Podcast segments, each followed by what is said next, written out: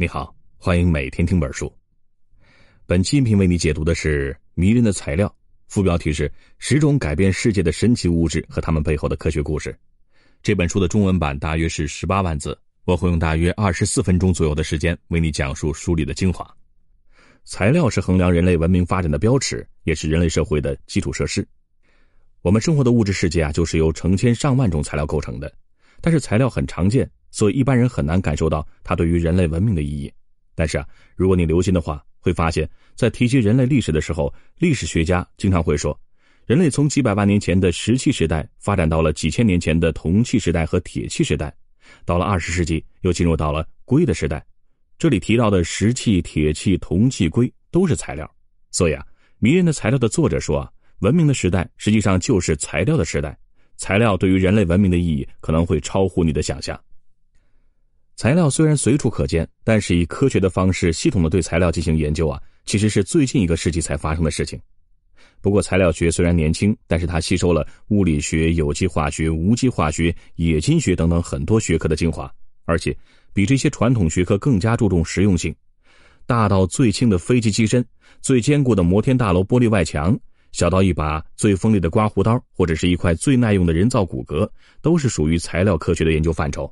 所以，材料科学被称为是二十一世纪最前沿的领域之一，也是最近几十年来备受诺贝尔奖青睐的学科。咱们今天说的迷人的材料呢，就是一本材料学方面的科普书，全书每一章都是用一种材料作为标题，一共介绍了十种类型的材料。而且啊，作者不光是在原子这样的微观层面来讲解科学道理，还会讲解各种材料的发展历程以及它们给人类社会带来的重要影响。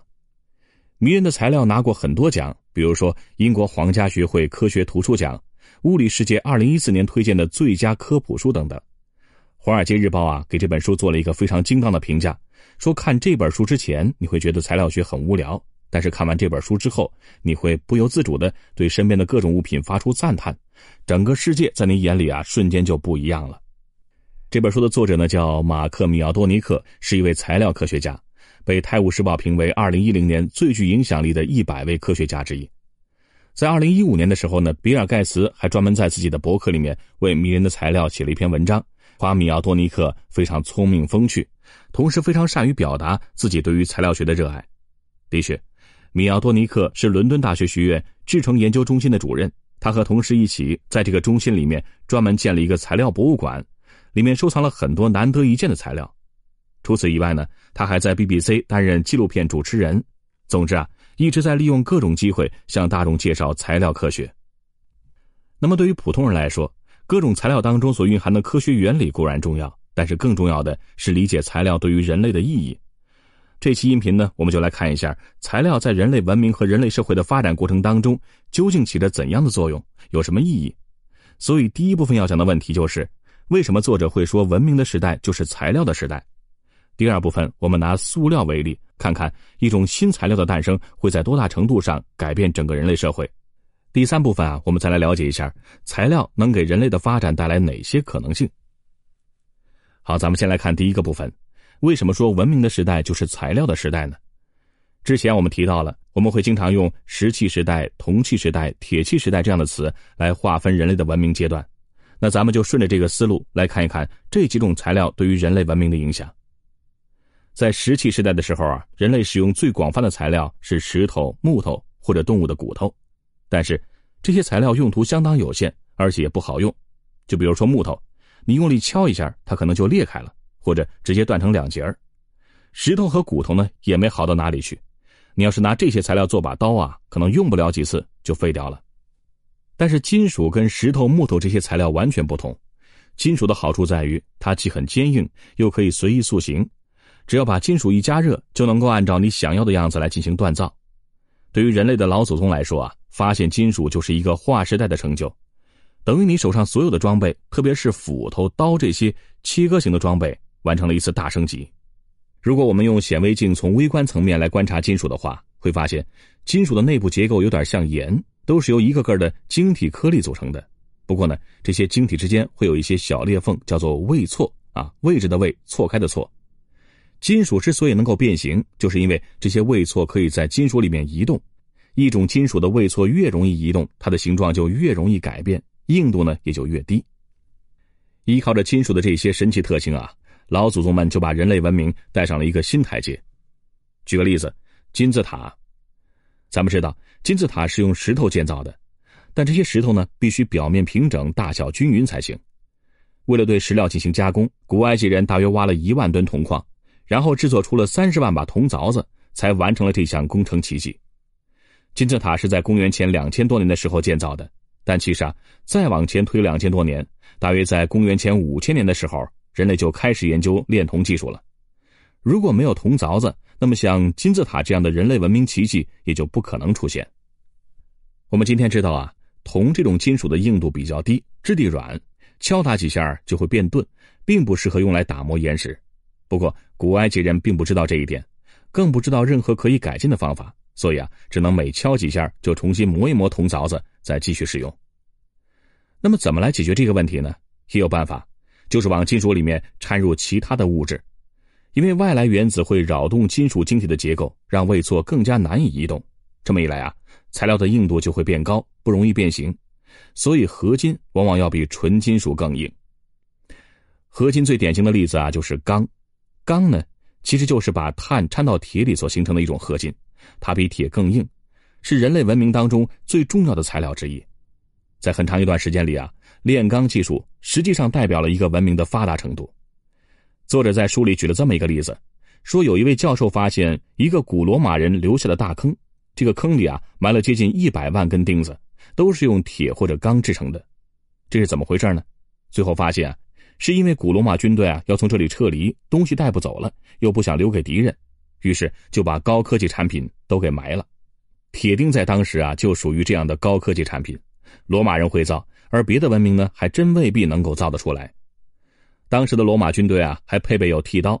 军人在撤退回家之前还可以拿剃刀把胡子刮干净再回去，这就可以显示我们跟外面那些胡子拉碴的低等蛮族是不一样的，我们是文明人。所以说，炼钢技术的确是文明发达程度的一个衡量标杆。那么钢之所以难炼，跟它的性质有关。炼钢的时候啊，如果铁里面掺的碳多了，就会让钢变得非常脆，一遇到撞击就碎了。但问题是，无论是用木头还是用煤炭来生火，都会让火里带有大量的碳。这些碳在加热过程当中呢，会和铁结合在一起，所以很难炼出好钢。但当时的人呢，并不知道这个道理，所以直到十九世纪中叶，炼钢基本就是靠蒙，靠不断的试错。人们并不知道为什么有的钢好，有的钢烂，也不知道呢怎么样才能够炼出好钢，更不知道在微观层面上铁和碳混合在一起的时候到底发生了什么。所以炼钢这门技术啊，在很长一段时间内都是一门玄学。如果哪个地区恰好找到一个好的炼钢技术，那么当地的文明就会变得发达。但这些炼钢技术都非常复杂，难以复制，而且都是行内机密，绝不外传。从十八世纪的工业革命开始啊。钢铁成为了最主要的建筑材料之一，但是由于没有真正驾驭钢铁这种材料，人类也付出了惨重的代价。在一八七九年，当时全世界最长的铁路桥叫做太和桥就被强风吹垮了，导致一列火车掉进了河里，车上所有的乘客都遇难了。那么太和桥就是用含碳量比较高的铸铁制成的。这次事故呢，让人们意识到必须要想出办法解决钢材强度的问题。在不断的试错过程当中，终于啊，英国有一位叫做贝塞麦的工程师想出了一个非常天才的方法。他把大量的空气灌进含碳的熔铁里面，让空气里的氧和熔铁里的碳发生化学反应，生成二氧化碳。这样，一直到熔铁里的碳全都被移除之后，再掺回适当比例的碳，这样就能确保碳和铁的比例恰好是一比九十九，制造出极其强韧的钢材。在贝塞麦发明这种新方法之后啊，炼钢工业迅速规模化，钢制产品也是越来越便宜，逐渐普及，人类正式迈入到机器时代。到了二十世纪，人类彻底掌握了合金形成的原理，明白了金属变化的根本原理，冶金工业和炼钢工业的效率大幅度提高了。如今，全球已经有一半以上的人口生活在用钢铁构筑的城市里。不管是人们每天都会用的刮胡刀、厨房用具，还是交通工具或是房屋，钢铁制品可以说是无处不在。说到这里啊，第一个问题就有答案了：为什么说文明时代就是材料的时代呢？你可以感受到啊，从石头、木头到铜，再到钢铁技术的发展，材料科学的每一次进步都能带来一次人类技术和文明的升级。掌握了石头、木头，人类就可以制作工具；掌握了铜，人类就可以建立文明和城市；而掌握了钢铁，人类就开始了工业化进程，迈入到机器时代。归根结底啊，对材料的掌控，实际上代表了人类对于资源的利用能力、对于环境的改造能力，以及对于像原子这样的微观事物的认知能力。材料是衡量人类文明水平的一把标尺。也是推动人类文明升级的动力，所以作者才断言，文明的时代就是材料的时代。从石头到铜再到钢铁，我们是用一种宏大的历史性的视角在观察材料对于人类文明的影响。那么接下来第二部分，我们把目光放得更加专注一些，来看看具体一种类型材料的诞生能在多大程度上改变人类的生活方式，渗透到人类生活的方方面面，甚至于改变整个人类社会的面貌。要回答这个问题啊，最好的例子就是塑料。一提到塑料啊，可能你会想到廉价、污染等等词汇，但实际上，塑料可以说是人类历史上最伟大的发明之一。石头、铜或者钢铁，这些都是自然界里本来就存在的材料，人类只是对它们进行了相对简单的加工。但是塑料不同，它是一种完完全全的人工合成材料，和合成纤维、合成橡胶一起被称为二十世纪三大有机合成材料。塑料的用途啊极其广泛，它完全改变了人类生活的方方面面。咱们举个例子，台球。十五世纪的时候啊，台球就开始在贵族圈子里流行了。到了工业革命之后呢，台球桌价格降低，很多小酒吧里啊也开始有台球设备。但是台球运动的普及啊，始终面临着一个问题，那就是台球实在太贵了，因为只能用象牙来制作。今天有些人买象牙制品是为了彰显身份，但是那个时候不一样。当年用象牙做台球，那真是迫不得已。想想现在的台球啊，你就能知道，做台球的材料要能够承受几千次的高速撞击，并且不能变形，要能被机器加工成球形。在这种过程当中呢，不能碎了或者裂了，还要求能够染色，否则都是白球也不行。当时能够满足这些苛刻要求的材料啊，就只有象牙。但问题是，象牙很贵，尤其是台球在酒吧盛行之后，象牙的价格更是水涨船高。台球厂商啊，迫切需要一种新材料来代替象牙。当时有一家台球厂就在《纽约时报》上刊登了广告，说谁能够发明代替象牙的新材料，就奖励他一万美元。结果还真就有人做出来了。一个名叫海厄特的美国印刷工人，在自己的小实验室里发现，如果把做火药的原料硝化纤维加入到樟脑溶液之后，就会变成一种韧性相当好的材料。拿它和象牙相比啊，几乎可以以假乱真。这种材料就是大名鼎鼎的赛璐珞。赛璐珞的出现啊，让台球的价格迅速下降，这才得以让台球运动风靡全世界。赛璐珞一开始啊，就是用来代替象牙的，所以呢，它还有另外一个名字叫做假象牙，因为它能够模仿很多高级材料的质感。除了象牙之外呢，玳瑁、檀木、珍珠母都可以用赛璐珞代替，和现在一样。很多中产阶级希望能够过上富人的生活，但是又买不起象牙这些奢侈品，于是就用塑料制品来代替。所以说，不光是台球厂商和台球爱好者要感谢塑料，大批的中产阶级也要感谢塑料，因为塑料实实在在的提升了全人类的生活品质。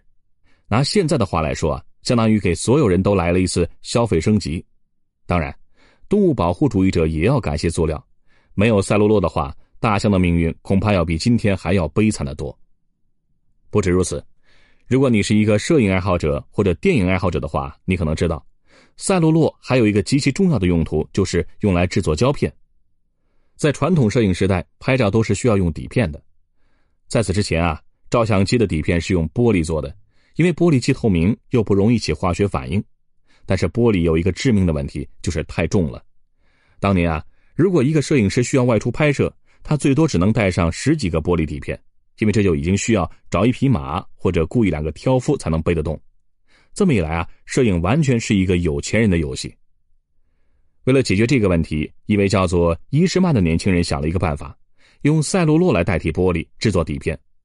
赛璐珞不光可以实现玻璃底片的所有功能，而且重量很轻，价格便宜，还可以卷曲起来塞到相机里边，大大减小了相机的体积。这么一来啊。照相机就从以前笨重的庞然大物，变成了容易携带、价格便宜的日常用品，迅速普及到了寻常百姓家。这位叫做伊士曼的年轻人就是著名的柯达公司的创始人，他凭借自己的发明开启了一场影像革命，也是名垂青史。赛璐珞胶卷不光改变了照相机的形态，而且还直接推动了电影的诞生。人们只要把很多个影像保存在同一卷胶片上，再让这些影像快速连续播放，就能展现出动态效果。这就是电影的起源。所以说，赛璐珞这种塑料材料带来的绝不光是生活品质的提高和生活方式的改变，还带来了整个人类文化的升级，把人类带入影像的世界，重塑了整个人类的视觉文化。你想想啊，人类有多少文化产品、历史记忆、情感寄托，都是依附在胶片这个材料上的呢？如果没有塑料啊，这一切都无从谈起。刚才讲的这么多啊，还只是赛璐珞这一种塑料产品。塑料家族非常庞大，它的用途之广泛，对人类社会的影响和改变之深，简直是难以想象。咱们再随便举几个例子，医学上用的福尔马林也属于塑料家族。福尔马林可以保存人体的器官组织，列宁、土耳其国父凯莫尔还有戴安娜王妃的遗体都经过了福尔马林的处理。我们今天说的尼龙丝袜，这个尼龙也是一种塑料产品，是最受欢迎的服装材料之一，还影响了人们的审美。老式唱片用的黑胶呢，也是一种塑料，它改变了人们记录音乐和听音乐的方式，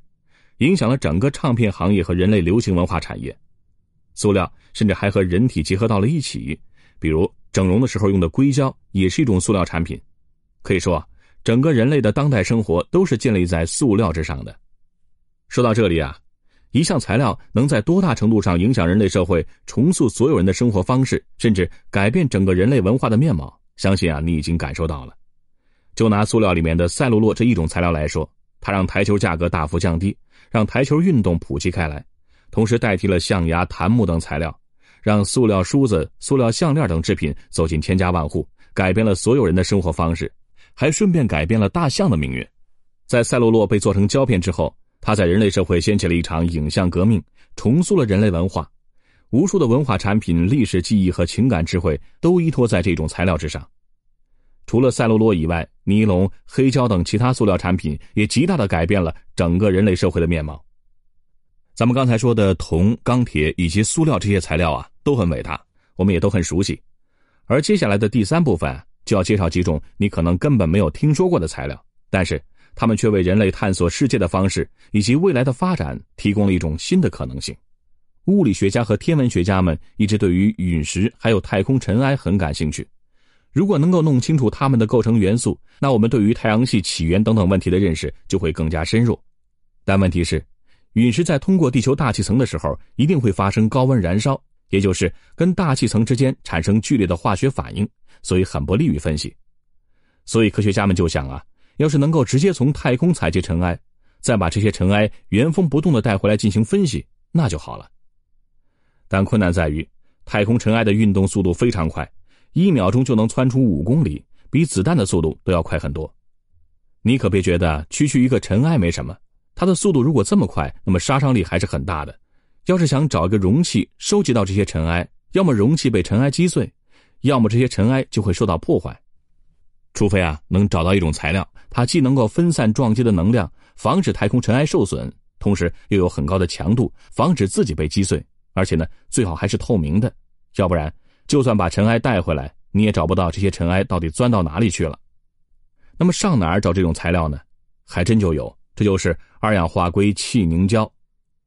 气凝胶这种材料啊很特别，它虽然是固体，但百分之九十九点八都是由空气构成的，是世界上最轻的固体材料。咱们平常见到的像果冻、发胶、鸡汤这些胶体物质啊，几乎都是由百分之百的水构成的。不过，如果你小心翼翼的把果冻里边的水全都去掉，就会发现，在果冻里啊，还有一个很轻盈的固体网格，原来的水呢就被包裹在这个网格里，这个固体网格骨架就是气凝胶。二氧化硅气凝胶的外观和泡沫差不多，半透明，而且没有明显的边角，看起来啊像是一片固体的云，非常漂亮。二氧化硅气凝胶的内部呢有很多孔洞，每立方厘米之内啊都有几十亿个泡泡，密度很低。当遭遇到太空尘埃高速撞击的时候，气凝胶内的海量气泡就可以分散太空粒子的冲力，并且啊，让粒子在几厘米的距离内就能够缓缓的减速到零，这样就不会损伤到这些尘埃。所以说啊，气凝胶简直就是为收集太空尘埃而生的理想材料。终于，在二零零六年，美国的星辰号宇宙飞船带回了专门为收集太空尘埃设置的气凝胶，以及气凝胶内部完好无损的彗星尘埃。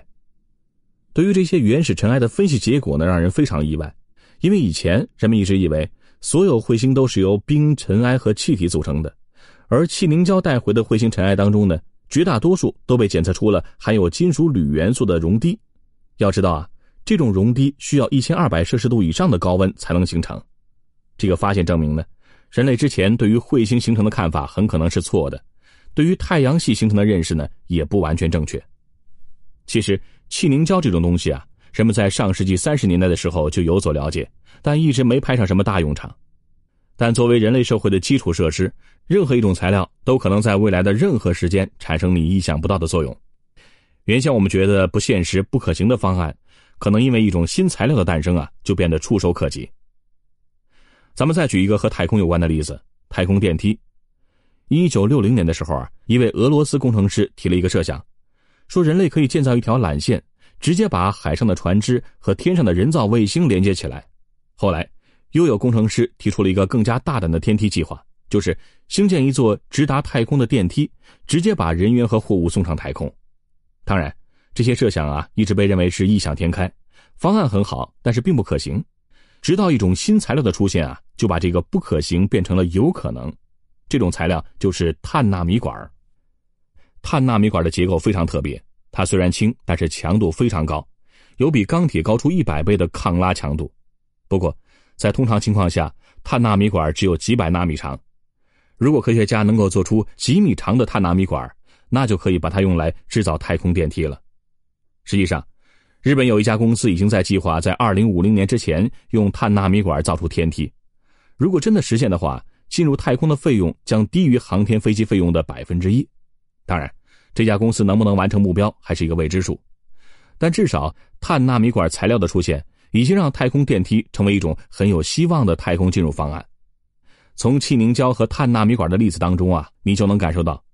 人类在发展和探索过程当中遇上的很多问题啊，实际上就是材料的问题。因为材料是人类探索和发展的基本工具、基础设施。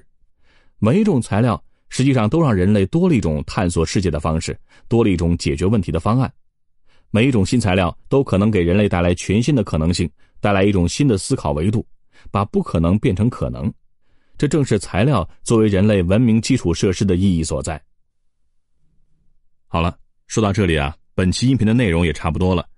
我再来给你总结一下本期音频的重点。首先讲到的第一个问题是，为什么说文明的时代就是材料的时代呢？